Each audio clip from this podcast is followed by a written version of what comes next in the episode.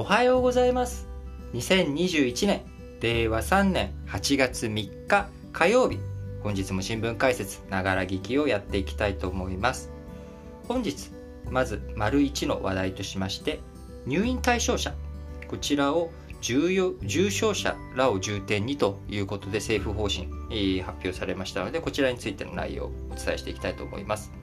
日本政府昨日2日にですね首相官邸で新型コロナウイルスの医療提供体制こちらに関する関係閣僚会議を開きました。これまでリスクの高い人を中心に幅広く入院するように対応させていたのが原則だったんですが、今後入院の対象者を重症者ややえー、重症化リスクがある人とする方針を決めました、えそれ以外の人はですね入院ではなく自宅療養こちらを基本とするということですが改めて、まあ、軽症者中等症重症者。えー、こちら3つの区分あるわけですけれども、まあ、我々一般の人間が軽症と聞くとですね、まあ、38度とか咳が出るなぐらい。で38度より上がって39度とか40度ってなってくるともうこれってかなり重症疲れでもうやばいじゃんっていうふうに思われるかもしれませんがあくまでも、えー、医療における重症というのは助からないかもしれない。もう生きるか死ぬかの瀬戸際っていうのが重症者ですね。えー、なので、えー、大量に今あこう酸素を吸入したりとかわーってやったりとかしてもそれはあくまでも中等症ですし、えいくら熱が出ようが肺炎になっていないあるいは肺炎になりかけているとはいえ、まあ、あの酸素吸入が必要じゃないとかそういった状状態ですとあくまでも軽症ということになります。なので、え死亡リスク、まあ、結局重症者って何かって言ったら死亡リスクが高い状態に非常に高い状態になっているあるいは高い状態になっているっていうことが重症者あるいは、え、中等症とかでも起用歴があったりとかしてですね、え、重症化リスクが高い人とかあこういう人らを入院対象に重点的にしていき、え、中等症や軽症の人については、え、基本自宅療養ということにするということです。家庭の事情などで自宅療養できない場合に限り宿泊施設を利用してもらう体制に改めるということで、えー、いろいろと不安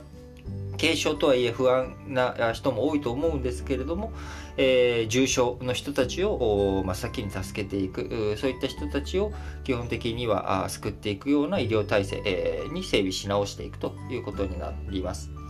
えー、当面入院中の重症化リスクがある患者に対して抗体カクテル療法これを活用していきながら早期退院につなげていき病床を確保するということです。えー、都道府県、えー、全国都道府県が確保したコロナ病床7月下旬で3万6000床、えー、東京都などで病床が逼迫した1月から上積みできたのは8000床のみということで病床拡充引き続き課題ということですが当面えやりくりを、え重症化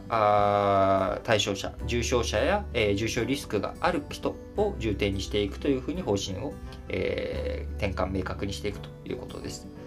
えまた、え首相今回治療薬のですね、え抗体カクテル療法こちらを入院患者以外も使用できるようにする方針を示し現在外来診療は対象外でしたが在宅患者を含めた取り組みを進めていくということで50代以上や基礎疾患のある人に積極的に投与するということで、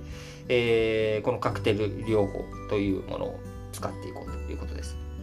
こちら、えー、厚生労働省が7月19日に中外製薬の抗体カクテル療法の製造販売を特例承認しております。軽症や中等症の患者に対して2種類の抗体を点滴して重症化予防が期待されるということで、まあ、政府として、えー、今感染が拡大している状況の中で、まあ、いろいろと対応対策を進めていくということですがやはりワクチンをしっかりと打っていくワクチン供給と含めて、えー今すでにね、かかってしまって、発症してしまった人にはもはやワクチンという話にはならないので、入院、医療体制を整えていくことで対応していくと。いうことになります。え引き続き我々え新型コロナに対してですねしっかりと感染予防をしていくということと感染対策を実施していくということがあ基本動作になっていくのかなと思いますので皆さん暑い時期夏暑い時期ですけれども、えー、熱中症を含めて健康管理大切にしていきたいと思いますそれでは次の話題に移りましょう